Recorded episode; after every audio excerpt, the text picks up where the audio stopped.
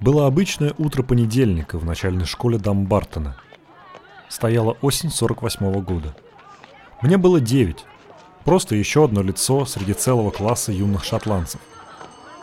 Папа звал меня Джек Пружинки на пятках, потому что я ни секунды не мог усидеть спокойно. Но в тот момент я слился со своим стулом, боясь пошевелиться. Я с ужасом ждал этого дня несколько недель. Сегодня мне впервые нужно было читать вслух перед всем классом. «Так, Джеки, твоя очередь», — сказала учительница. «Какая очередь, мисс?» «Читать, конечно. Давай, выходи». Она поманила меня. Я всегда сидел за первой партой, куда обычно сажали не очень смышленых учеников. Видимо, так за ними было проще уследить. Наконец я поднялся и встал рядом с ней, лицом к лицу перед всем классом. На меня смотрели 56 мальчиков и девочек. «Так», — гаркнула она, протягивая мне книгу. «Читай вслух от начала главы». Я посмотрел на страницу, но не увидел ничего, кроме густых джунглей из букв. Я начал искать первое слово, хоть что-то, за что можно было бы зацепиться, но находил лишь месиво из неразборчивых символов. В школе у меня была репутация дерзкого мульчугана с огоньком в глазах — но в тот ужасный момент я начисто лишился какой-либо уверенности. Мои щеки начали краснеть, а одноклассники захихикали. Кто-то закашлял. Я оказался заперт в ночном кошмаре. Слезы начали подступать к моим глазам. «Давай, Стюарт, начинай!» Я вперился в страницу, отчаянно пытаясь найти знакомые слова и понятные предложения. В ответ на меня уставилась куча букв, которые ничего для меня не значили. Учительница начала сердиться. «Кончай Ваньку валять. Урок почти закончился. Ты всех задерживаешь. Читай уже». «Не могу», — промямлил я. «Чего?» «Говорю же, не могу». «Стюарт, ты глупый и ленивый мальчишка. Сядь на свое место». Я побрел к парте, пока весь класс надо мной хохотал. Я не могу передать всю боль и унижение, которые я тогда испытал. Учительница подвергла меня этой пытке невольно. Она просто не понимала мою проблему. Тем не менее, она повторялась каждый раз, когда мне нужно было читать перед всем классом. Как бы я ни старался, у меня ничего не получалось. Я не понимал, почему. Все говорили, что я тупой, глупый, дебил. Так говорили учителя в классе, дети на площадке.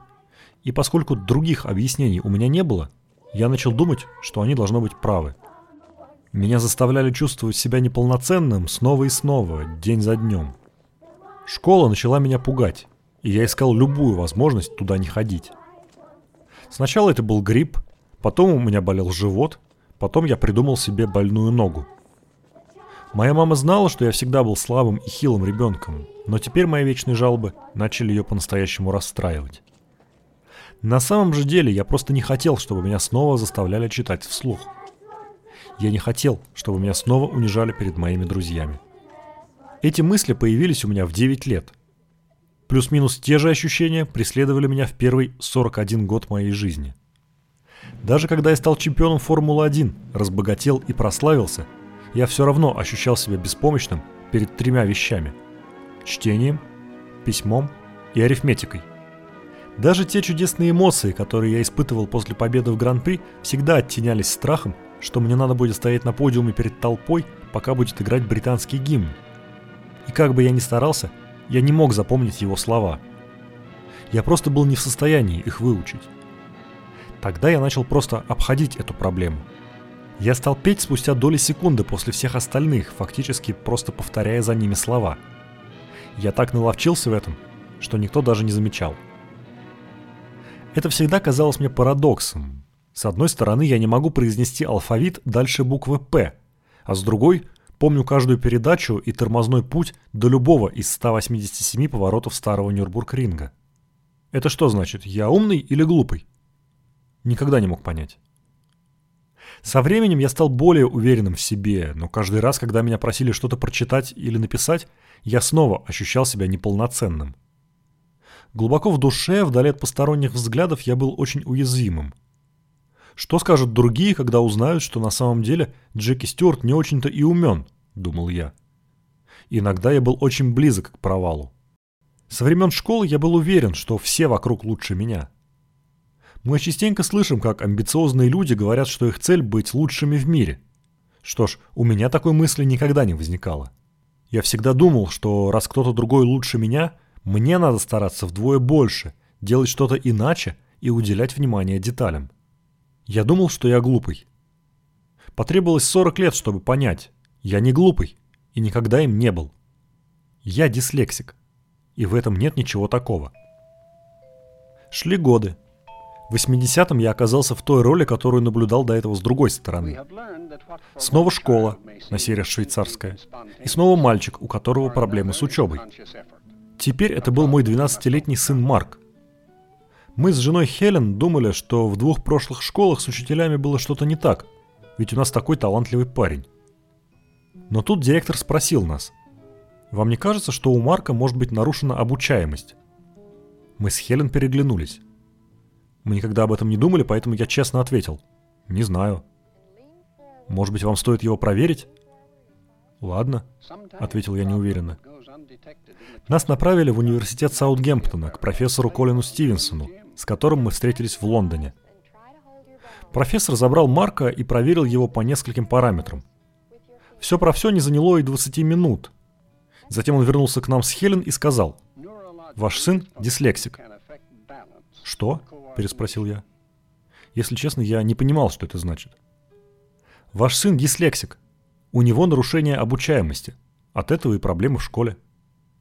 «Но откуда у него это?» – спросил я. «Ну, возможно, это передалось по наследству». Повисла пауза. Профессор, видимо, подумал о том же, что и я. Затем он произнес. «Вы спешите?»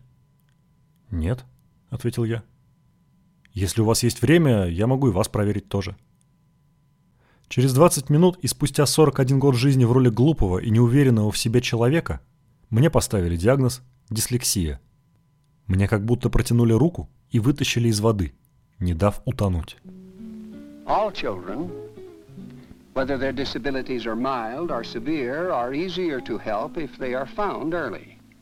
And almost inevitably, children who have suffered years of failure in school develop emotional problems that further complicate the learning process. Джеки Стюарт. Победа – это еще не все.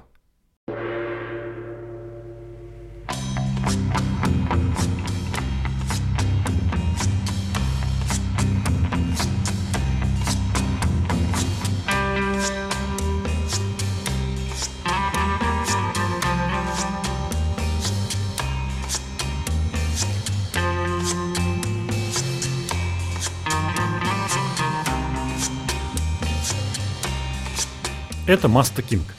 Подкаст о книгах про Формулу-1, которые никогда не выходили на русском языке. Меня зовут Ярослав Загорец.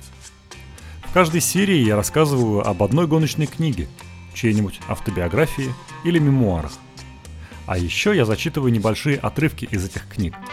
Вот как в начале этого эпизода –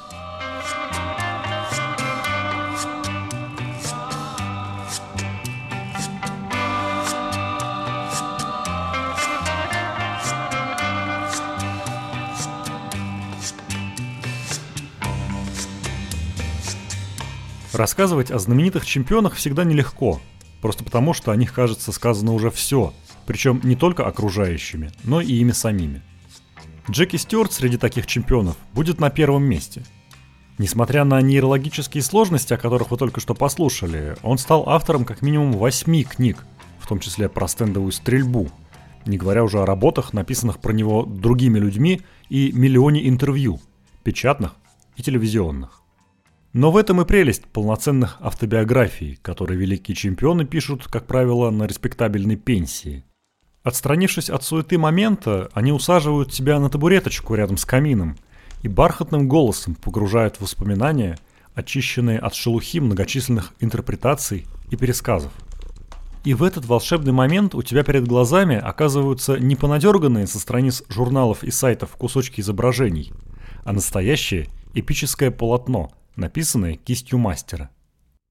Картину своей жизни под названием «Победа – это еще не все» Джеки Стюарт представил публике в 2007 году, и сегодня ее можно купить примерно долларов за 7.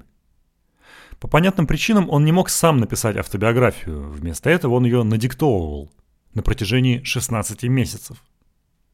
Кто знает, может быть, поэтому ему удалось избежать нудного перечисления год за годом и создать действительно интересный рассказ. Читая эту книгу, ты как будто плывешь по воспоминаниям Джеки о людях, событиях и, как ни странно, о многочисленных похоронах, которые Стюарт описывает неожиданно подробно и довольно красочно. С другой стороны, с первых же страниц читатель попадает под тяжелейший обстрел неймдропинга. Чего стоит одно только предисловие, написанное принцессой Анной, дочерью королевы Елизаветы. Да, они со Стюартом давние приятели, а самой принцессе Анне не чужд мир спорта. Но если честно, от такого начала уже становится не по себе – во второй половине книги Джеки вовсе перестают стесняться и просто через запятую перечисляет имена знаменитостей и королевских особ, с которыми ему довелось побывать на том или ином событии, причем он делает это не раз и не два. Возможно, таким образом Стюарт легитимизирует свое положение среди сильных мира сего. В конце концов, его тяга ко всему королевскому давно стала в Формуле-1 заезженной шуткой – и все-таки это выглядит немного странно, ведь уж кому-кому, а Джеки Стюарту уже давно ничего не надо никому доказывать. Но кажется, что тот отрывок, который я прочитал в начале, про его неуверенность в себе, это ключ к пониманию характера Джеки. Если ты 40 лет живешь с мыслью о собственной неполноценности, сложно перестроиться и быть от этого свободным, сколько бы титулов чемпиона мира ты не завоевал. Вообще удивительно, что с такими исходными данными Джеки удалось молниеносно проделать путь наверх. Я говорю удивительно не потому, что сомневаюсь в его способностях, а потому что, будем откровенны, при его вводных мало кто решится хотя бы начать это делать. Когда на дворе 50-е и все смотрят на тебя как на дурачка, куда проще играть эту несложную роль и топить нереализованные порывы в дешевом виске. Но вот что интересно. В семье Стюартов все вышло наоборот – Алкоголизму в итоге сдался не Джеки, а его старший брат Джимми, который с самого начала был главным гонщиком в семье. Младший Стюарт пойдет по его стопам, уже когда тот завершит карьеру. И будет всю жизнь ему благодарен за ту роль, которую он в ней сыграет.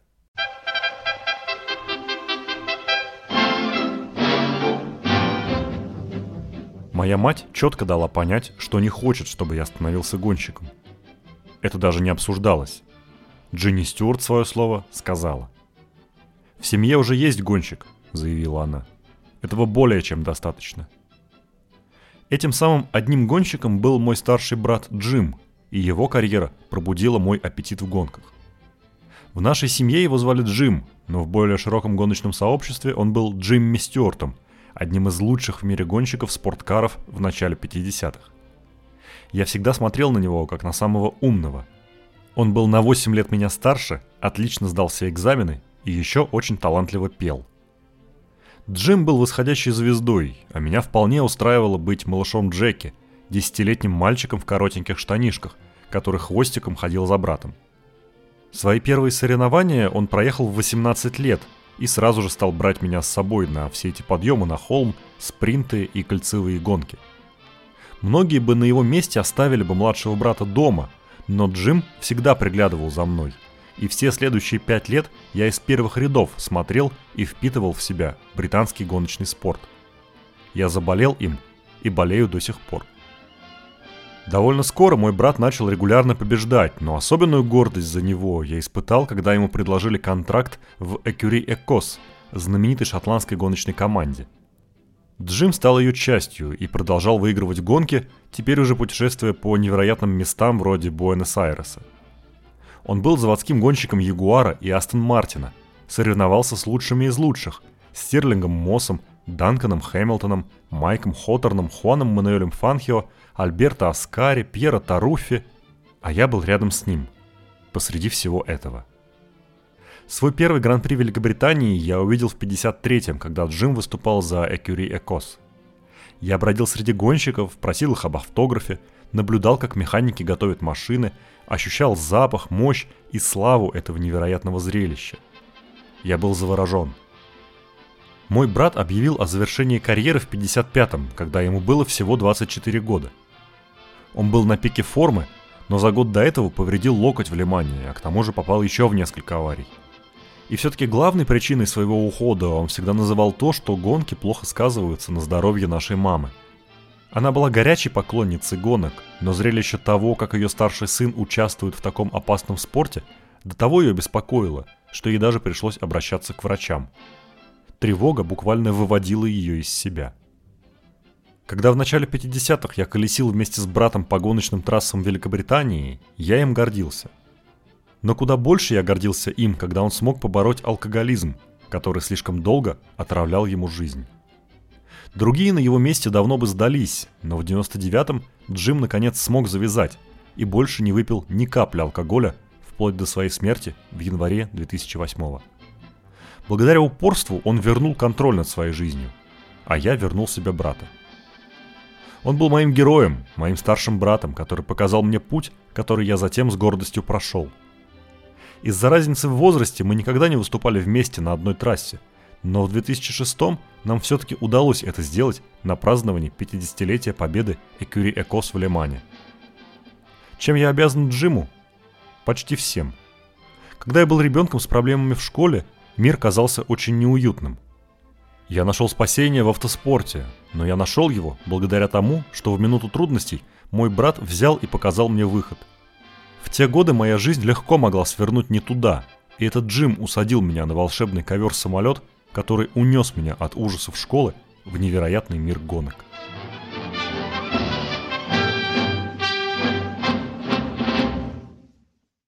Не будь у Джеки такого брата, он, скорее всего, никогда бы не оказался в гонках. Но поскольку такой брат у него был, гоночное будущее младшего Стюарта сегодня выглядит неизбежностью – в конце концов, это подорвало их отношения с матерью, которая едва не загубила и его карьеру тоже.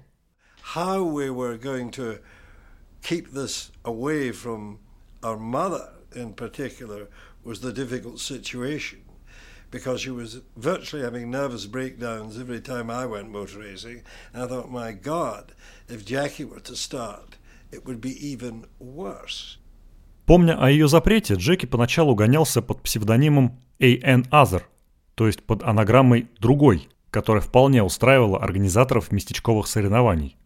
I had to race under the nom de plume, the pseudonym of A.N. Other, an other. And I did that quite a while actually, before it started to creep out. Но когда его успехи стало уже невозможно не замечать, он признался матери, что долгое время обманывал ее. Она не простила его за это до самой смерти, и при любом упоминании гоночных событий в жизни младшего сына усердно делала вид, что этого сына у нее нет. my driving career was never ever discussed. My mother never accepted that I was a racing driver, never recognized it because I cheated her. Но прежде чем начать гоняться, Джеки нашел свое первое настоящее призвание – стендовую стрельбу. Стрельба из ружья для сельской Шотландии была не просто обычным делом, а частью жизни, поэтому Джеки с измольства понимал, как надо и как не надо держать оружие. Его первые опыты в стрелковом спорте пришлись как раз на то темное время, когда школьные учителя клеймили его недоразвитым. И когда у него неожиданно стало получаться раз за разом точнёхонько попадать по тарелочкам, Самооценка юного Джеки выросла. Он стал ездить на турниры по всей стране и собирать бесчисленные медали и кубки. Я ушел из школы без аттестата, как только это стало возможно по закону, в возрасте 15 лет и одного месяца. Стоял июль 54-го, и я даже не думал грустить. Я буквально в пятницу выбросил свою школьную форму, а уже утром в понедельник погрузился в рутину работы в гараже по будням – и соревнований по стрельбе на выходных. Стрельба была для меня всем. Казалось, это единственное, что у меня получалось хорошо и что помогало мне не потеряться в этой жизни. Я даже уверен, что вложил больше сил в свою стрельбу, чем когда-либо вкладывал в гонки. То, что я был сильно младше других участников, не имело никакого значения, потому что у меня все получалось. Приходилось много ездить, но меня все время кто-нибудь подвозил – эта тусовка состояла из егерей и сельских жителей, среди которых я был как дома. Турниры сменяли турниры. Иногда призы давали четырем стрелкам, иногда сразу шести, а сами призы варьировались от кружек и тарелок до кубков. Довольно скоро все это богатство появилось на всеобщем обозрении в нашей гостиной. Мне нравилось, как оно заполняло все свободное место в доме, потому что для меня это было доказательством моего успеха. Я стал выезжать все дальше и начал соревноваться на севере Англии. Для 16-летнего шотландца поездки на юг, через границу, были настоящим приключением.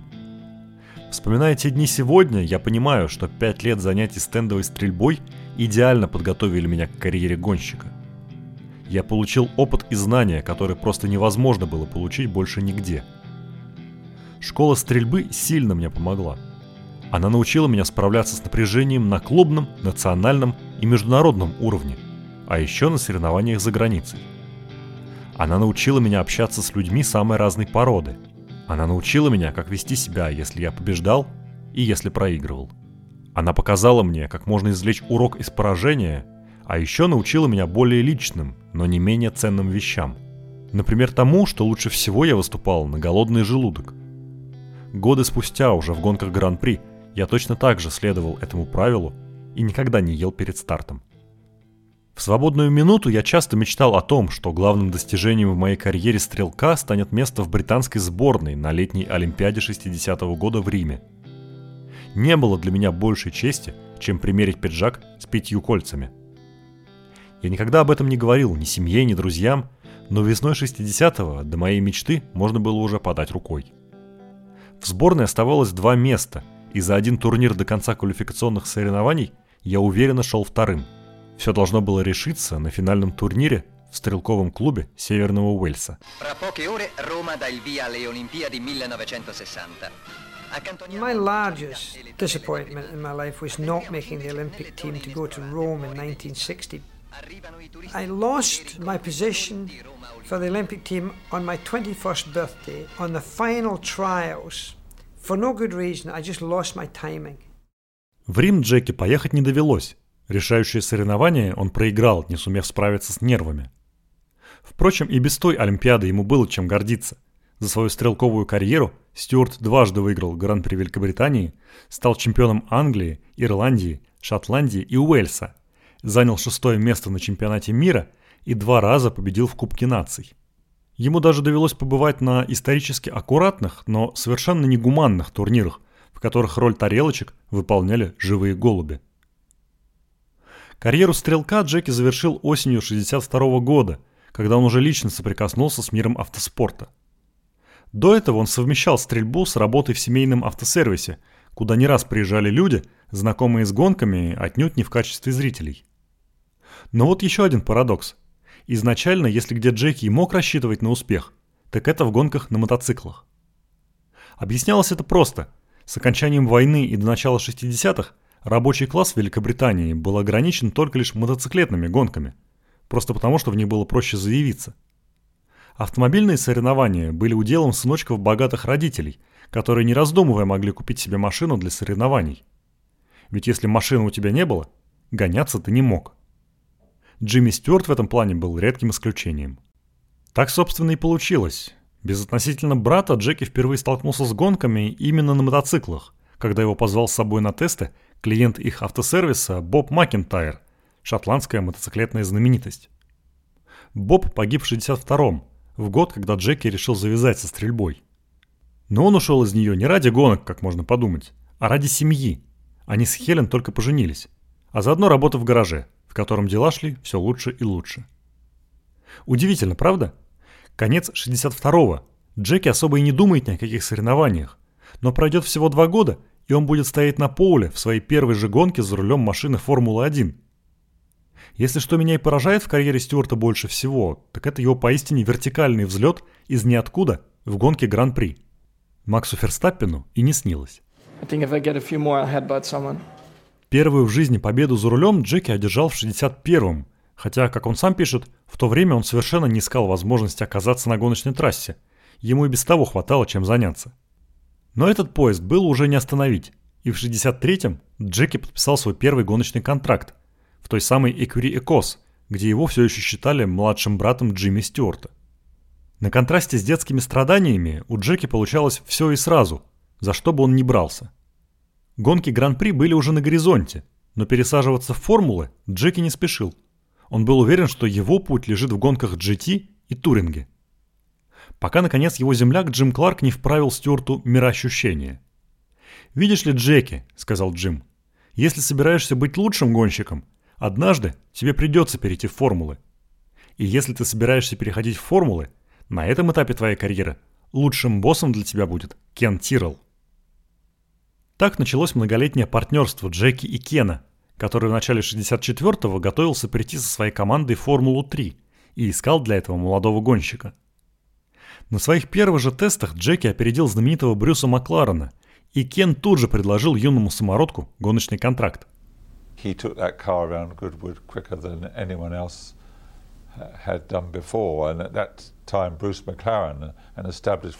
Driver, was the test driver for the car.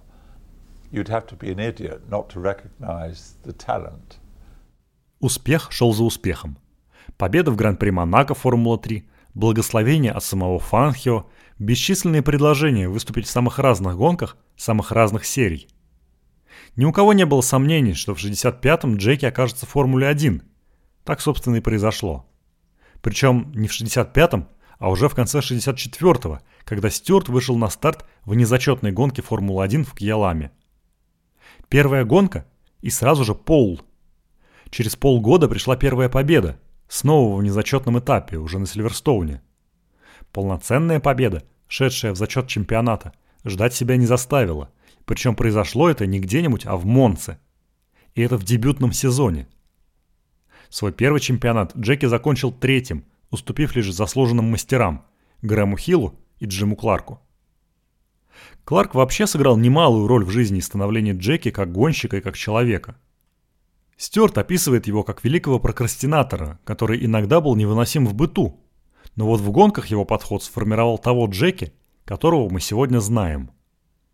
А знаем мы Джеки в первую очередь как борца за безопасность. Дон Кихота, который смог переломить отношение целого мира к автогонкам. Но таким он был далеко не всегда. В первый год Формулы-1 он казался таким же сорви головой, как и те, кто потом будут высмеивать все его усилия в борьбе за безопасность. В первом же своем Гран-при Бельгии в 65-м Джеки с пренебрежением отнесся к опасениям опытных гонщиков, которые подняли вопрос, а надо ли стартовать в такой сильный дождь? «В чем проблема?» – подумал Стюарт, прыгнул в машину и всю гонку преследовал победившего в итоге Джима Кларка.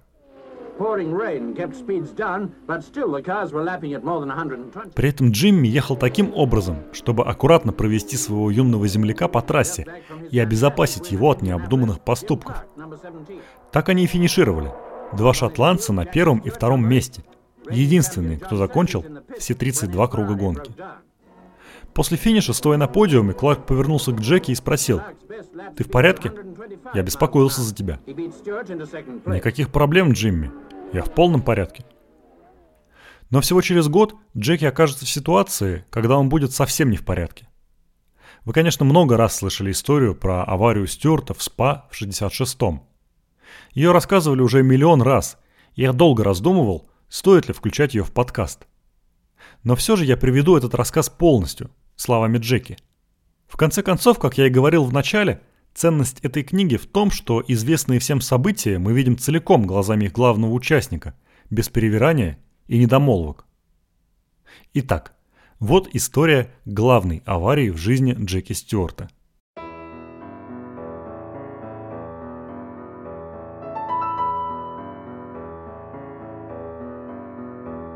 те выходные в СПА организаторы внезапно объявили, что прогревочного круга перед гонкой не будет. Среди гонщиков это породило грустную шутку, что они не хотят, чтобы мы ехали по трассе медленно, иначе мы увидим все ее опасности и откажемся выступать. Мы поворчали, поскольку это было необычно, но и только. Натянув шлемы, мы заняли места в машинах. Было сухо, но облачно. Я начал гонку с первого ряда, но полностью запорол старт а затем без предупреждения ливанул дождь. Эта часть Орденского леса известна своими резкими изменениями погоды, когда в одной части может быть сухо и спокойно, но всего в паре километров будет идти ливень. Без прогревочного круга дождь застал нас врасплох. Из-за ужасного старта у меня никак не получалось набрать скорость, а потому я мог наблюдать за тем, как лучшие гонщики на свете ворвались на затопленную часть трассы, потеряли контроль над машинами и устроили завал, в котором, к счастью, никто не пострадал. Все, что я мог, это сбавить скорость и аккуратно проехать мимо обломков, лавируя между оторванными колесами. Сегодня в Формуле-1 в таких случаях машут желтыми флагами, предупреждая об опасности впереди, но в 66-м этой системы еще не было. Приближаясь к прямой Маста, я был третьим. Впереди ехали только Джон Сертис и Йохан Ринд. Старт выдался богатым на события, но мне удалось пережить его без приключений. Казалось, все шло хорошо. Дождь все еще лил как из ведра. Очень аккуратно работая газом, я устремился к повороту Маста Кинг – изгибу прямо посреди этой прямой. Но тут на скорости 270 км в час я въехал в реку, которая образовалась на асфальте. Тут же потерял контроль над своим БРМ и вылетел с трассы.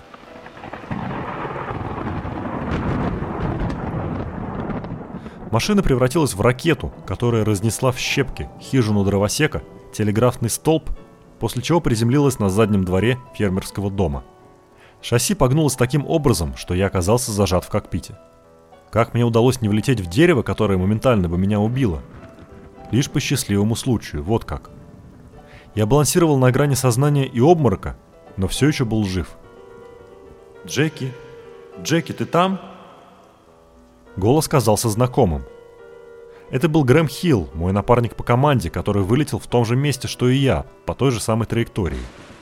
Но благодаря мне на его пути уже ничего не было, поэтому его машина просто остановилась, причем даже в правильном направлении, чтобы он мог вернуться в гонку. Он уже собирался сделать это, как вдруг краем глаза увидел меня, как он потом говорил, немного помятого. And, um, and around I went. I went going down the road backwards, and I just got it to a stop by the side of some railings. And I started looking for the gear. I think the gear lever was this way. As I looked down, I thought, bugger me. I said, there's Jackie down there in a, in a car. And I thought, oh, God, he doesn't look so good. That's a bit second hand. So, you know, I could see he was in some sort of trouble, so I jumped out of the car, and there, of course, he was trapped. И хотя Грэм мог продолжить гонку, он выскочил из машины и пришел мне на помощь. Пару минут спустя к нему подоспел американский гонщик Боб Бондурант, который тоже вылетел в этом месте и тоже, по счастью, избежал травм. С момента моей аварии прошло уже минут 20, но маршалов не было и близко. Грэм с Бобом решили, что меня надо вытаскивать из машины как можно скорее. Топливные баки, заполненные перед стартом под завязку, лопнули, а поскольку кокпит, где я сидел, по форме напоминал ванну, он быстро наполнился топливом. Любая искра могла привести к взрыву и убить всех троих.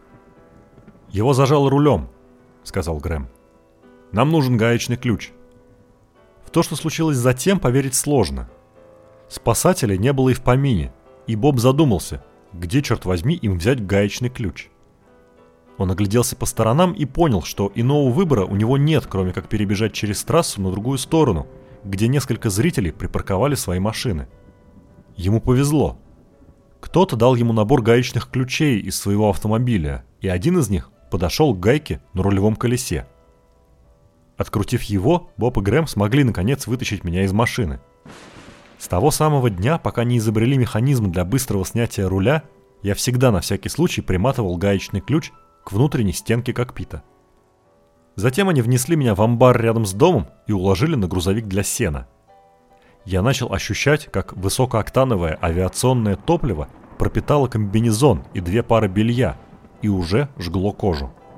«Грэм, сними с меня одежду!» — взмолился я, все еще дрейфуя на грани сознания. Он сделал это, а затем рванул искать скорую помощь, потому что спустя полчаса после аварии гонка все еще продолжалась, и никто нам не помогал. В тот же самый момент в амбар явились три монашки. Я понятия не имею, откуда они пришли, куда направлялись и что они вообще там забыли. Они очень удивились, увидев голову мужчину на грузовике с сеном, и решили снова меня одеть. Тут вернулся Грэм и запротестовал. «Нет-нет, сестра, не надевайте на него ничего». Монашки, должно быть, были в ужасе при виде этого высокого англичанина с длинными волосами, уложенными бриолином и безупречными усами, который с огоньком в глазах настаивал, чтобы второй мужчина оставался голым. Наконец меня доставили в так называемый медцентр в СПА. Я лежал на брезентовых носилках на грязном полу, усеянном сигаретными окурками – Прошло еще какое-то время, пока они наконец не погрузили меня в скорую помощь и не отправили с полицейским эскортом в больницу Льежа. Хелен почувствовала неладное, когда я не проехал мимо нее на очередном круге, и позже она рассказала мне, что об аварии ее известила дирекция гонки. Она тут же примчалась в медцентр, где главным опасением насчет моего состояния была травма спины. Было решено, что Хелен, Джим Кларк и босс команды Луис Стэнли отправятся со мной в скорой помощи. Я лежал в машине в неудобной позе и в какой-то момент начал стонать. «Ради бога, Джеки!» — шикнул на меня Джимми. «Соберись! Тут же Хелен!» «А, хорошо!» — тут же ответил я. «Тогда я здоров». Затем я снова начал отъезжать. Должно быть потому, что пока все это происходило, полицейский эскорт потерял нашу скорую, которая вскоре заблудилась и сама. В один из проблесков сознания во время поездки мне пришла в голову мысль, что я должен сказать спасибо Луису Стэнли за помощь. И почему-то я решил, что называть его мистер Стэнли будет слишком формально. Поэтому я называл его Льюис. Он стерпел это трижды, а затем наклонился и тихо сказал мне на ухо. «Стюарт, если ты решил звать меня по имени, то меня зовут Луис, а не Льюис». Луис очень мне помог, организовав медицинский самолет из Цюриха в Лондон, где меня приняли в больнице Святого Томаса. После тщательного обследования выяснилось, что я лишь сломал ключицу и ребра, но, к счастью, не спину. Было небольшое внутреннее кровотечение, но на теле следов от аварии у меня не осталось. За все 12 лет моей карьеры я не потерял ни капли крови за рулем гоночной машины.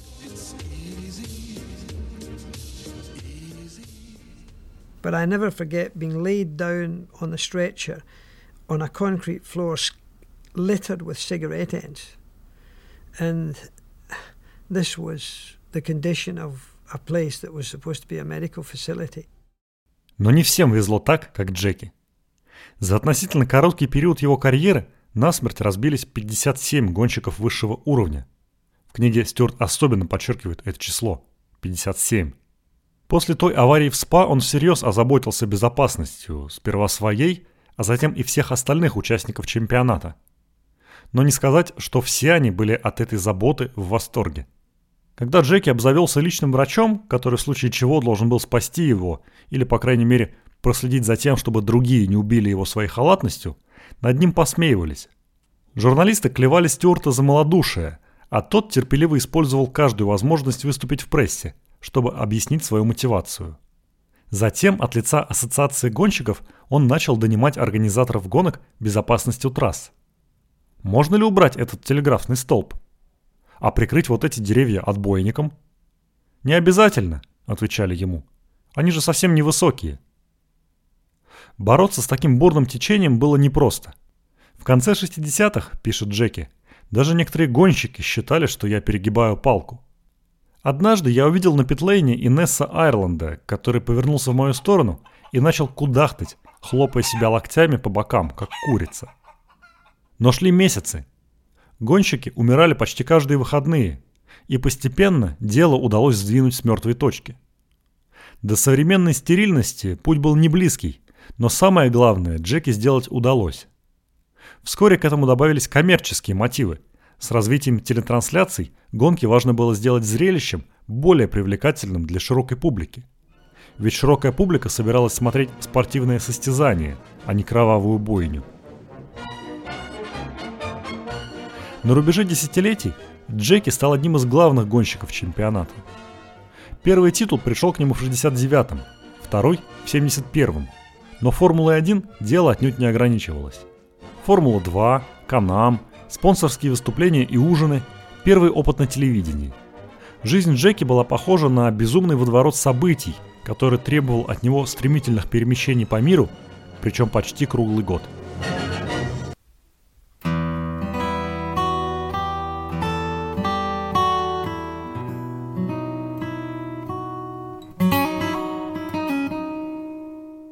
Неудивительно, что результатом всего этого стала чудовищная измотанность, частые головные боли, соднящее горло и абсолютная вялость. Я был настолько плох, что даже не смог забрать свою награду из штаб-квартиры ФИА в Париже. Наконец Хелен настояла, чтобы я сходил к доктору в Женеве, И он сразу диагностировал у меня тяжелую форму мононуклеоза. Иными словами, я просто выгорел, пытаясь сделать слишком многое сразу. Врач велел мне просто отдыхать, а для меня это всегда было самым сложным лечением. Тем не менее, мы спокойно провели Рождество и Новый год дома, после чего мне стало лучше. В 1971 году Тирл доминировала в Формуле 1, и все думали, что в 1972 это продолжится. В какой-то степени это подтвердилось, когда в первой же гонке сезона в Аргентине я лидировал от старта до финиша. Но едва чемпионат добрался до Монако, я снова почувствовал себя плохо – в дождь меня дважды развернуло, и я доковылял до финиша лишь четвертым. «Что с тобой?» – спросила Хелен. «Не знаю», – ответил я. «Я все время какой-то уставший. Перед глазами то звезды, то какие-то мушки. А еще мне сложно держать равновесие. Сходим-ка мы к доктору». Обследование в Лозанне показало, что у меня анемия. Дальнейшие анализы не оставляли сомнения – у меня открылось внутреннее кровотечение из-за язвы двенадцатиперстной кишки. Доктор объяснил мне всю серьезность ситуации, после чего я позвонил в Макларен и сообщил, что не смогу выступить за них в чемпионате Канам. Затем я связался с Кеном и рассказал ему, что мне придется завязать с гонками на 6 или даже 8 недель. У меня было два варианта. Либо лечь на операцию, которая решит все проблемы, но потребует кучу времени на реабилитацию – либо принимать очень токсичные препараты, которые, если все будет хорошо, закроют язву, и я смогу вернуться за руль пораньше. Как по мне, выбора особенно не было. Я начал принимать лекарства, окопался дома с Хелен и нашими мальчиками, валялся на солнце и бесконечно спал. Успокоительное было очень сильным. Я стал таким расслабленным, что едва мог ответить на телефон, не говоря уже о том, чтобы самому куда-то позвонить. После той горизонтальной фазы жизни моя семья любит повторять, что мне надо было бы почаще так лечиться. В результате этого безделья мой вес подскочил с 63 до 70 килограммов, и как только врачи удостоверились, что кровотечение прекратилось, я нанял личного тренера, чтобы поскорее вернуться в форму. В те дни люди говорили, Стюарт сдулся, у него уже есть два титула, и ему больше не нужно. Это было популярное мнение. Все знали, что я заболел, и почти все начали задаваться вопросом, а хватит ли у меня запала продолжать выступление на высшем уровне. Мне повезло, что между Монако и моим возвращением на Гран-при Франции я пропустил лишь одну гонку чемпионата в Бельгии, и вопреки всем прогнозам, во Франции я победил. Бывали дни, когда я в очередной раз уже почти без сил спешил на еще один трансатлантический рейс и думал, а стоит ли оно того – это было в 71 и 72 годах, и каждый раз я говорил себе успокоиться, глубоко вздохнуть, хорошо выспаться и все обдумать, когда мне станет легче. Природа моей профессии начала плохо сказываться на нашем младшем сыне, Поле, у которого развился нервный тик. Он все время как будто пытался откинуть с глаз невидимую прядь волос. Его учителя предполагали, что это может быть симптомом стресса или тревожности, если честно, догадаться было несложно и без них. Мы были очень близки с Йо Банье с тех самых пор, как он подкинул нам идею переехать в Швейцарию. Мы вместе гонялись, вместе вели компанию по безопасности, и я даже арендовал офис в здании, которым он владел в городе Глан. Его жена Марианна хорошо ладила с Хелен, а его сыновья, Ким и Йонас, ходили в ту же школу, что и Пол с Марком. Мы дружили с семьями, были соседями и плотно вошли в жизнь друг друга. 11 июня 1972 года ее погиб в Лимане. Это была ужасная потеря. Через пару недель после похорон, сидя в школьном автобусе, юный Ким Банье повернулся к Полу и сказал «Твой папа следующий». Пол не ответил. Для него это выглядело логично. Сначала папа Наташи, дочка Йохана Ринта, ходила в ту же школу. Теперь папа Кима и Йонаса. Казалось абсолютно неизбежно, что его папа будет следующим. Придя домой, Пол подошел ко мне и рассказал о том, что произошло. «Ким сказал, что ты следующий», — произнес он тихо и спокойно. «Это правда?» Меня будто ножом полоснули. Нормального ответа на этот вопрос не было. Я не мог ему сказать, что это неправда, ведь пока я продолжал гоняться, неделя за неделей, я действительно легко мог стать следующим. Но сказать, что его школьный друг может быть прав, я тоже не мог. Вместо этого я заверил его, что папа выступает на крепких машинах, у него хорошие механики, и что мама и папа любят его и никогда не бросят. Мне было ужасно неловко, и я постарался переключить его внимание на что-то другое.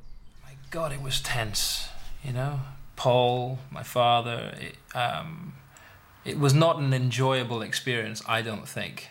In terms of a family, it was not enjoyable. Отчасти столь насыщенный график Джеки придумал себе потому, что боялся остаться ни с чем после завершения карьеры гонщика. Он понимал, что играет с огнем, и с каждым заездом лишь уменьшает свои шансы уйти из гонок живым. Но что он будет делать, если конец окажется счастливым? В начале 70-х Стюарту было всего 30 с небольшим, и вся жизнь лежала впереди.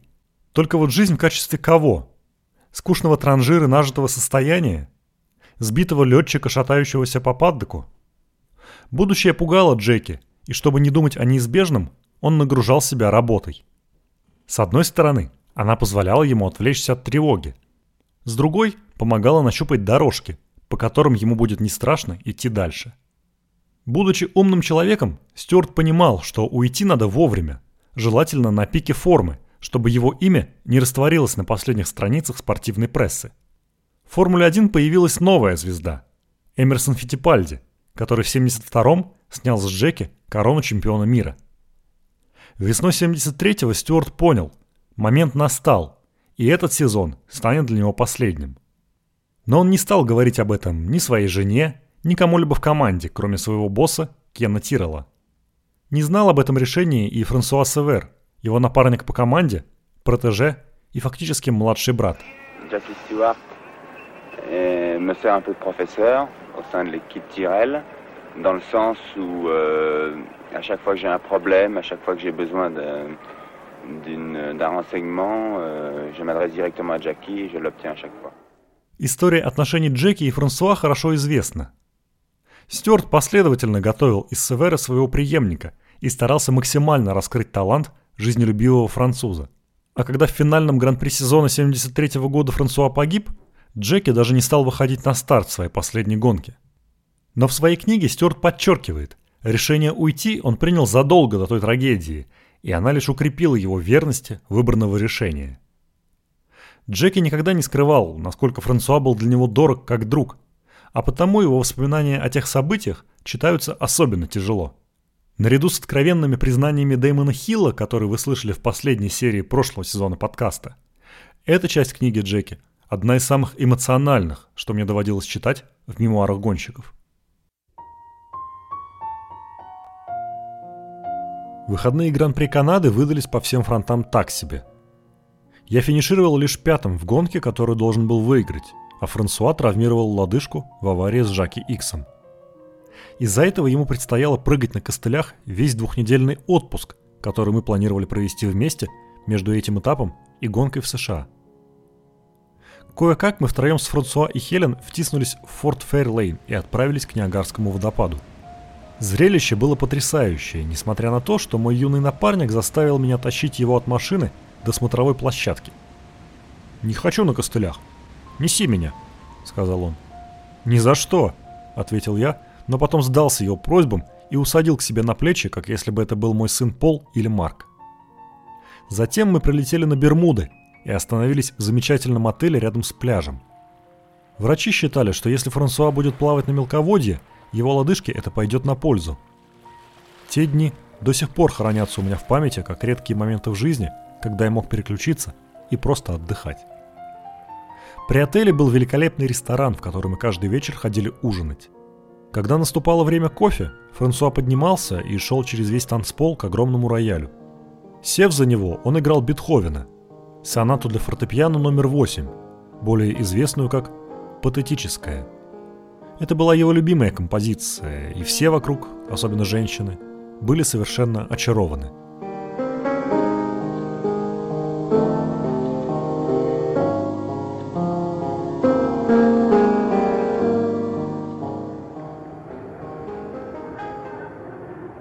Пятничная тренировка Гран-при США началась неплохо – Нашим третьим гонщиком на этом этапе снова был Крис Эймон, и все три Тиррелл смотрелись так хорошо, что мы с Франсуа были уверены – квалификация наша. Может быть, нам даже удастся занять первое и второе места. Нашим главным соперником был Ронни Петерсон на «Лотус», но Франсуа был нацелен на то, что он будет быстрее. Это же самое он и сказал нам, собираясь тем солнечным утром отправиться на трассу. Сидя в машине, уже в шлеме, он поймал взгляд Хелен, которая сидела на pit wall, и подмигнул ей. В последний раз. Что случилось потом? Все три наших Тирола выехали на трассу, каждый на свою серию кругов. У меня все шло хорошо, но я понятия не имел, как обстоят дела у них двоих. И едва я начал поворачивать налево в районе секции бридж, я заметил маршала, отчаянного машущего желтым флагом. Вернее, даже двумя. «О нет», — подумал я. «Должно быть, случилась сильная авария». Я замедлился и тут же увидел обломки, разбросанные по всей трассе. Выглядело так, будто там разбился самолет. Но мне хватило нескольких кусков, чтобы понять. Машина была синей. Это был Тирл. «Должно быть, это Крис Эймон», — подумал я, и тут же увидел Криса, который шел вдоль трассы. Он покачал головой и знаками показал мне, что это не он попал в аварию. Если это был не он, значит, это должно быть Франсуа. Мое сердце застучало, и я тут же свернул на обочину, вылез из машины и побежал к обломкам. С момента аварии прошло, видимо, не больше минуты, и никого рядом не было. Несколько гонщиков, включая Криса и Джоди Шектора, остановились помочь, но, посмотрев туда, они, как и маршалы, отворачивались и уходили. Я уставился в неверии и ужасе. Я тут же понял, что сделать ничего уже нельзя – Тирл застрял в отбойнике, его нос был направлен в землю, а кокпит обращен ко мне. Вокруг стояла дымовая завеса, воняло маслом, а посреди всего этого сидел мой напарник, мой протеже, мой друг, мой младший брат. И он был мертв. Если честно, я не знаю, сколько простоял там, в полуметре от этой ужасной сцены. Конце концов, я отвернулся и пошел к своей машине. Может, мне нужно было остаться с Франсуа? За последние 34 года я задавался этим вопросом тысячу раз. Может быть, он был без сознания. Может быть, я мог поговорить с ним и даже услышать его последний вздох. Я не знаю. Все еще не знаю. Когда я вернулся на питлейн, там стояла страшная тишина. Я заглушил мотор, вылез из машины, стянул перчатки и швырнул их на землю. «Что случилось?» – спросила Хелен. Франсуа. О, нет. Вскоре пришло официальное подтверждение, что он мертв. Я вернулся на питлейн, где царила скорбь, но в то же время шло обсуждение причин аварии. Я тоже хотел их понять, как и все. Но особенно этого жаждал Джо Рамирес, главный механик машины Франсуа. Он был в ужасе от того, что к аварии могла привести его ошибка. Нести на себе такую ношу было бы невыносимо. Ко мне подошел Кен и спросил, что я собираюсь делать. Я ответил, что хочу выехать на трассу и выяснить, что именно произошло. Мне нужно было это понять. Я забрался в машину и уехал. Приближаясь к узкой секции бридж на скорости 200 км в час, я заметил небольшую кочку. Она была сразу за апексом, недалеко от выхода из левого поворота, и ее хватило для того, чтобы заставить короткобазный Тирл рыскать. Внезапно управление машиной превратилось в битву с ретивым скакуном. Я почти уверен, что Франсуа решил проехать этот участок на четвертой передаче, на пике оборотов. Это прибавило ему скорости в связке поворотов, но сделало машину еще более нервной на этой кочке. На том злосчастном круге все произошло за доли секунды, и он просто не успел поймать машину. Она полетела в правый отбойник, срикошетила от него через всю трассу и с чудовищной силой врезалась в отбойник слева – по ходу дела перевернувшись. Чтобы быть в этом абсолютно уверенным, я проехал еще один круг, но уже на четвертой передаче, как и Франсуа. Поведение машины подтвердило мою догадку. Даже будучи полностью готовым и осторожным, я все равно едва удержал ее на трассе. Я вернулся в боксы и рассказал обо всем этом Кену и механикам. «Не было никакой технической неполадки», — сказал я им, после чего увидел на их лицах явное облегчение — но пока я это произносил, меня наполняли боль и пустота. Ровно в этот момент, на этом самом месте, мы с Франсуа должны были сидеть и обсуждать круг по трассе. Я бы совершенно точно посоветовал ему проезжать бридж на пятый. Но теперь было поздно.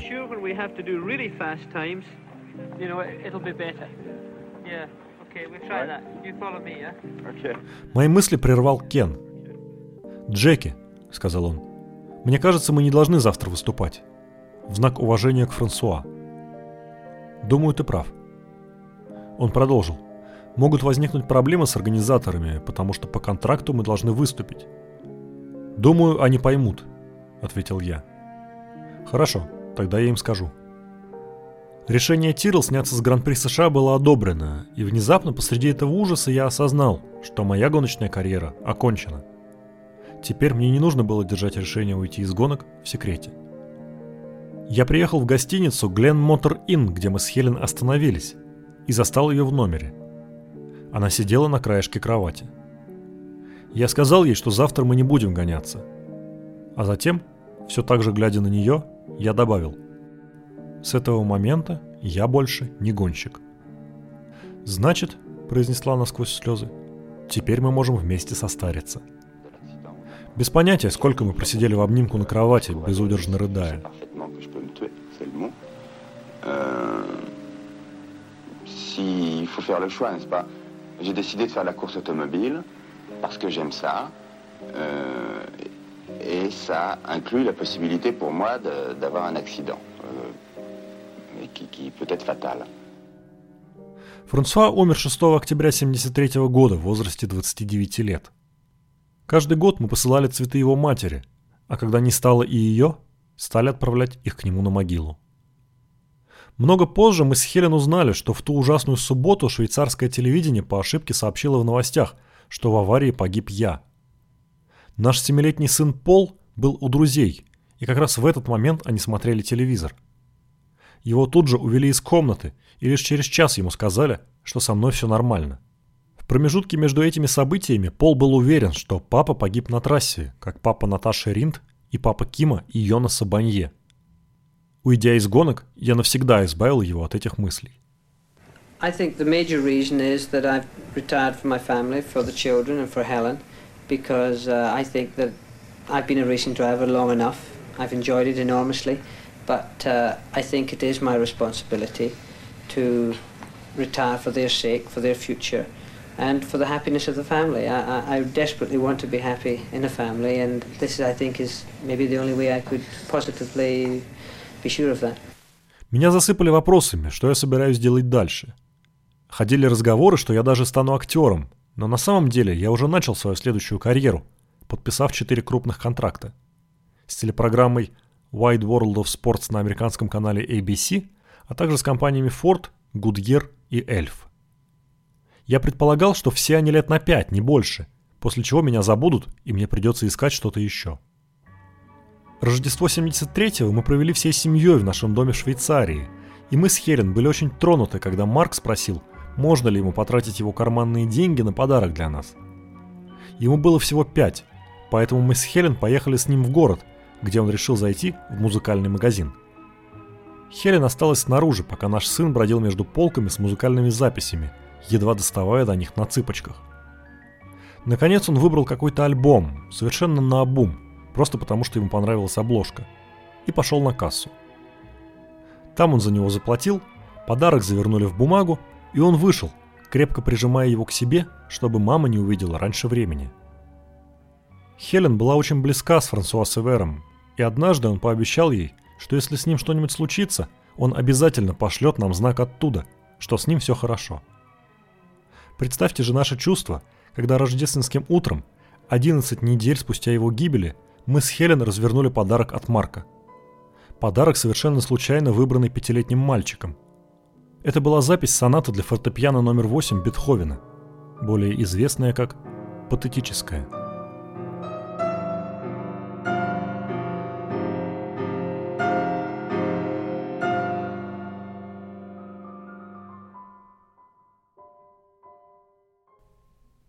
Так началась третья жизнь Джеки.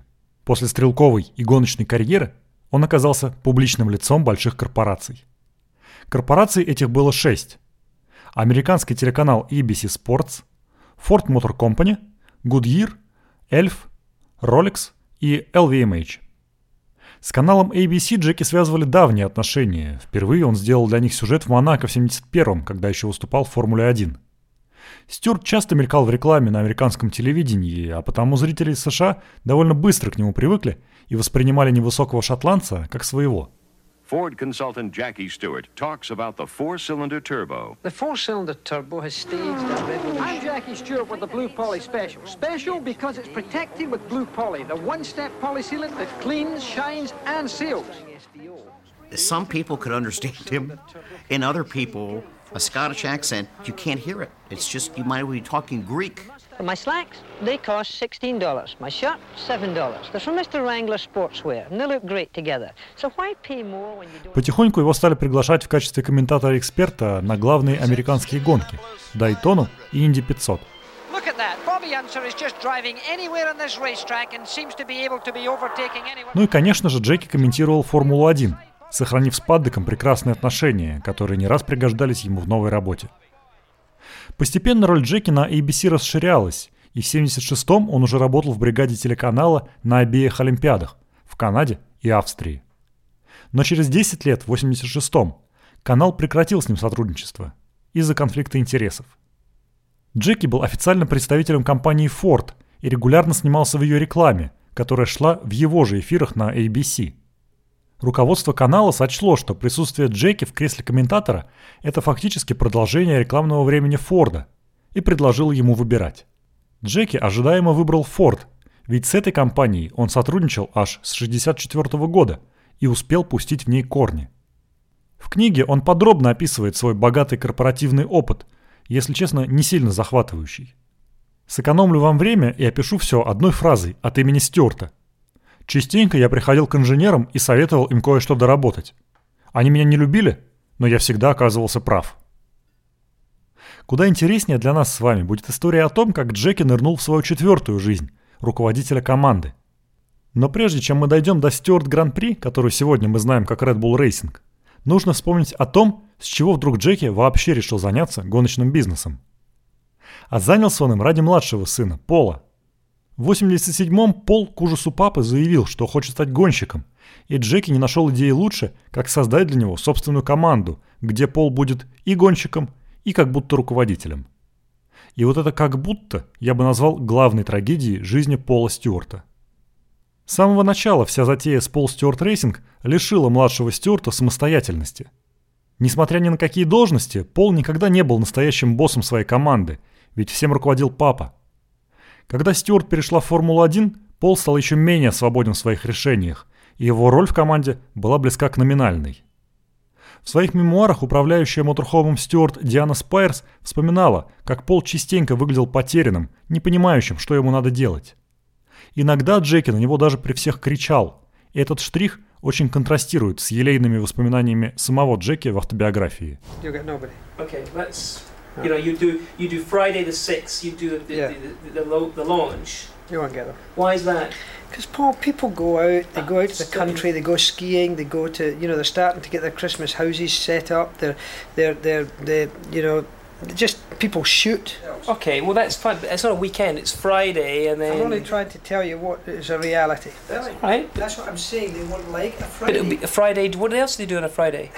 Friday morning. What do they do on a Friday morning? Paul, don't ask me what they do because I can't tell you. What I'm telling you is you don't do things on Fridays. But Friday morning or Friday night? Not Fridays. Just don't do it on Friday. Correct. Okay.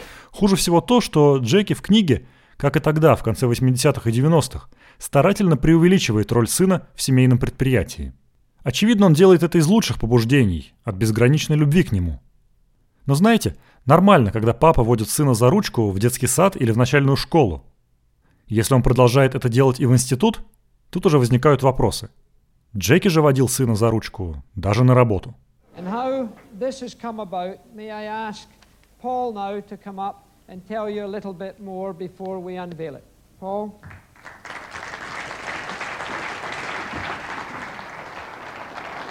It has been a very tough year for us both. From the, from the bottom of my heart,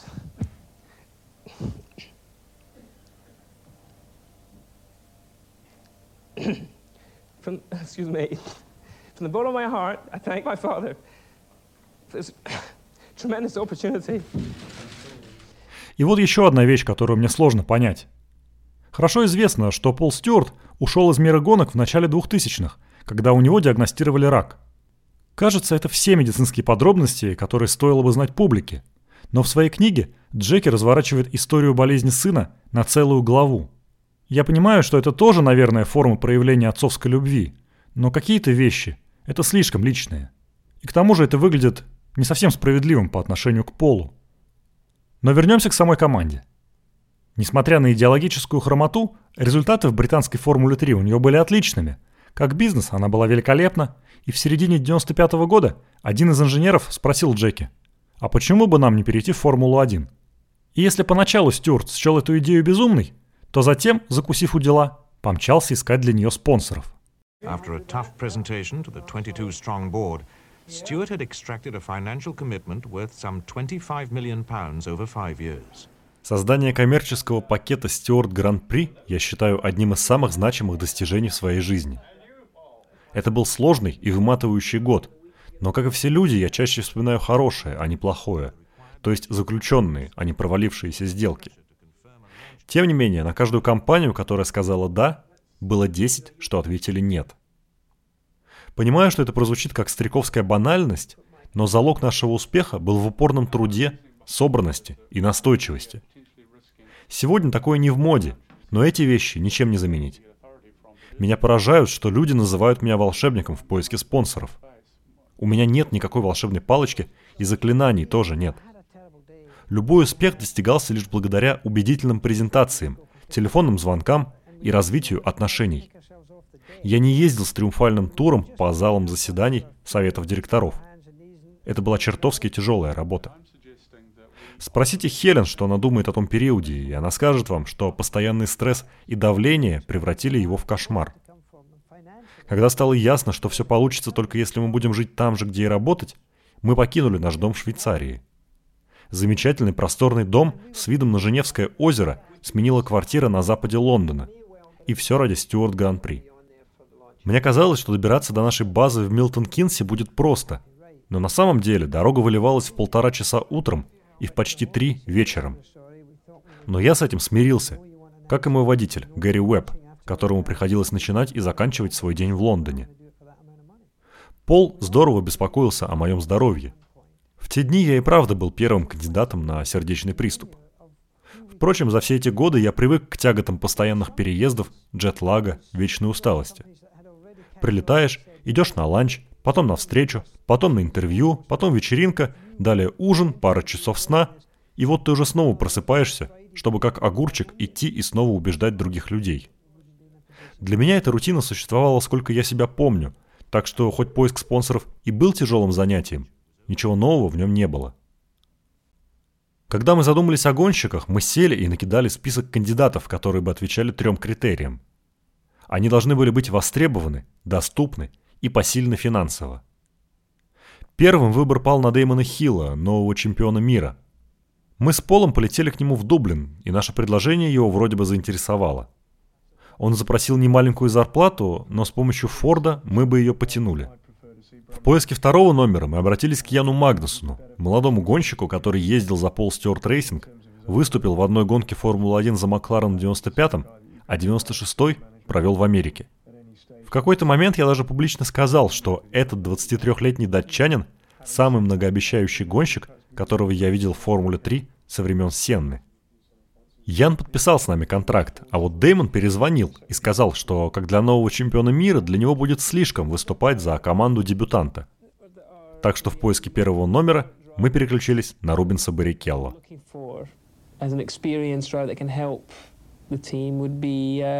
Мартин Брундл, Йос Верстаппен и Рубенс Барричелло. Думаю, нет нужды описывать успехи и неудачи команды Стюарт, которые отлично известны и вполне укладываются в статью в Википедии. Интересно, что и Джеки особенно не рассказывает про сами выступления, а просто перечисляет результаты. Вообще все самое интересное про команду он пишет о периоде ее создания, тогда как непосредственно участие проходит как будто фоном. А самые любопытные подробности вроде настоящих причин увольнения Яна Магнусона, и вовсе замалчиваются. Единственная победа Стюарт на Гран-при Европы 99-го тоже особенно никак не описывается. Но кажется, по той причине, что помимо самой гонки, описывать Джеки было и нечего. Команда даже особенно и не праздновала. О том, что Стюарт победила, Полу напомнил Норберт Хаук, который позвонил ему и пытался выяснить, где проходит вечеринка. Но никакой вечеринки не было. Команда просто упаковалась и уехала с трассы. Ну а командную победу сегодня одерживает Стюарт, и это вполне заслуженно. Осенью 98-го Джеки впервые задумался о том, чтобы продать команду, и уже летом 99-го сделка состоялась. Стюарту удалось невероятное – создать команду фактически на деньги Форда и продать ее ему же, реализовав невероятно удачную бизнес-модель. Поначалу Джеки даже оставался в совете директоров новой команды Ягуар и несколько лет терпел в ней феноменальный управленческий бардак. Но в 2004 он окончательно устал от него и ушел. А уже в следующем сезоне она вышла на старт под именем Red Bull Racing. Казалось бы, на этом историю Джеки Стюарта можно было бы заканчивать, но после рассказа о команде в книге идет еще пять глав, о которых сам Джеки отзывается не без гордости. Вот, послушайте. Иэн Вулбридж, великий спортивный писатель и ведущий, любезно согласился прочитать первые три главы моей рукописи. Он сказал, что они впечатлили его, но он сомневается, что такое же качество будет выдержано до последней главы. В апреле 2007 года он умер, и где бы он сейчас не дочитывал мою книгу, я надеюсь, что он приятно удивлен. Нет, Джеки, к сожалению, Иэн был прав. Последние главы получились очень неудачными, совершенно не такими, как остальная книга. В них Стюарт бесконечно делает письменные селфи со знаменитостями, рассказывает трогательные истории про своих собак, размышляет о совершенно неактуальном сегодня будущем Сильверстоуна и спешно запихивает на страницы имена людей, которые не уместились в предыдущие главы. При всем моем уважении к Джеки, читать это просто невозможно. Книга совершенно не заслуживает такого финала. И чтобы закончить этот подкаст на позитивной ноте, я обращусь к теме, которая всегда была и до сих пор остается важной частью личности Джеки Стюарта.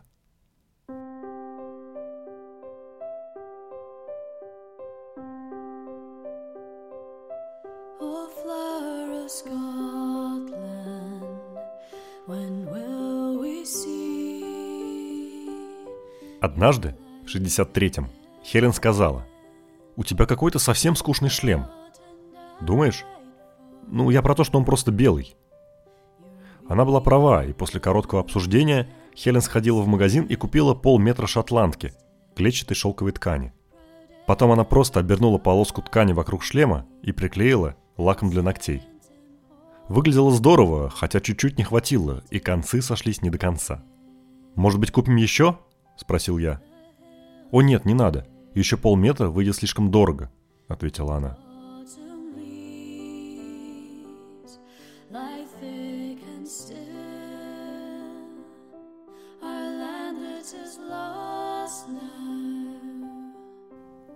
Десятого декабря 96 года все было готово. Машины, гонщики, спонсоры, часть из которых подписали контракты буквально пару часов назад.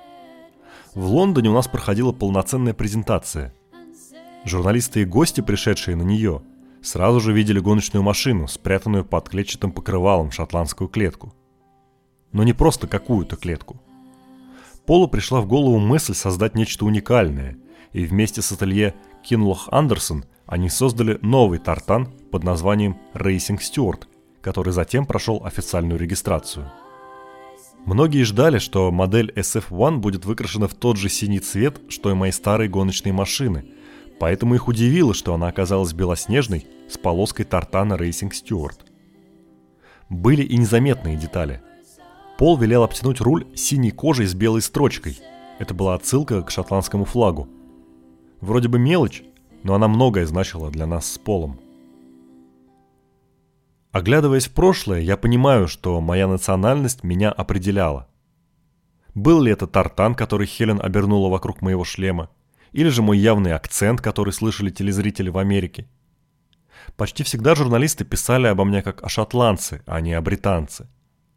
Меня устраивают оба варианта, но шотландец – это весьма неплохо. Гордость за то, что я шотландец, иногда дает о себе знать в неожиданные моменты, как, например, на Гран-при Канады в 71-м на трассе Моспорт. До этого я никогда еще на ней не побеждал, но в толпе было столько шотландцев с флагами, что когда я наконец пересек финишную черту первым, я был рад, что им будет что праздновать. В те дни после гонок я обычно старался как можно скорее сбежать с подиума в свой фургон, где я мог отдохнуть. Никаких моторхомов тогда еще не было. Там же я пережидал, пока схлынет толпа, чтобы наконец уехать с трассы. В тот раз на Моспорте вместе со мной был мой друг Эцель Форд. Когда бедлам немного стих, мы решили начать пробираться через туман, опустившийся на землю в тот холодный, промозглый вечер. Мы медленно проехали мимо какой-то старой деревянной хижины, как вдруг, откуда ни возьмись, послышалась мелодия одинокого волынщика, который как будто искал укрытие от дождя и холода. Я остановился, вышел из машины и узнал в этой мелодии христианский гимн «О благодать». Звук шел из хижины, а вокруг не было никого. Как гонщик я горжусь своим умением сдерживать эмоции, но мелодия волынки, звучавшая так далеко от дома, в миг проткнула этот пузырь. Слезы текли по моим щекам. Но это были не грустные слезы. Это были слезы гордости.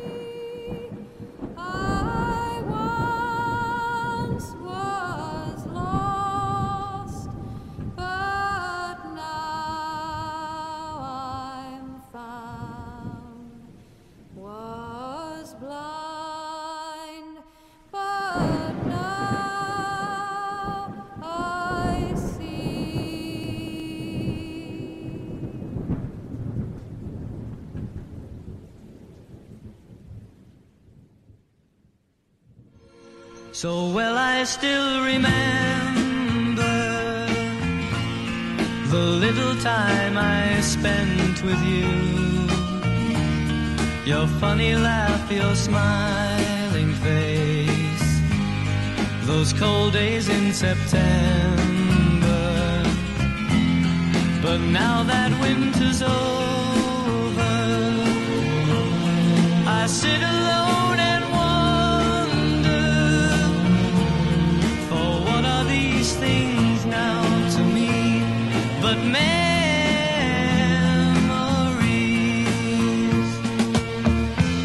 Это был подкаст Маста Кинг. Меня зовут Ярослав Загорец. Сегодня вы услышали последнюю серию второго сезона подкаста. В это сложно поверить, но я рассказал уже о 20 книгах про Формулу-1. Замечательных мемуаров, достойных отдельной истории, еще немало. И если я решу делать третий сезон, вы обязательно узнаете о нем из телеграм-канала Маста Кинг. Спасибо, что слушали мой подкаст, и спасибо всем, кто поддержал его донатом. Надеюсь, вам понравилось, и вы потратили свое время не зря. Если вы захотите мне написать, адрес электронной почты указан в описании этого эпизода. И не спешите отписываться от подкаста, впереди вас ждет теперь уже традиционный бонус. Нам непременно будет о чем поговорить.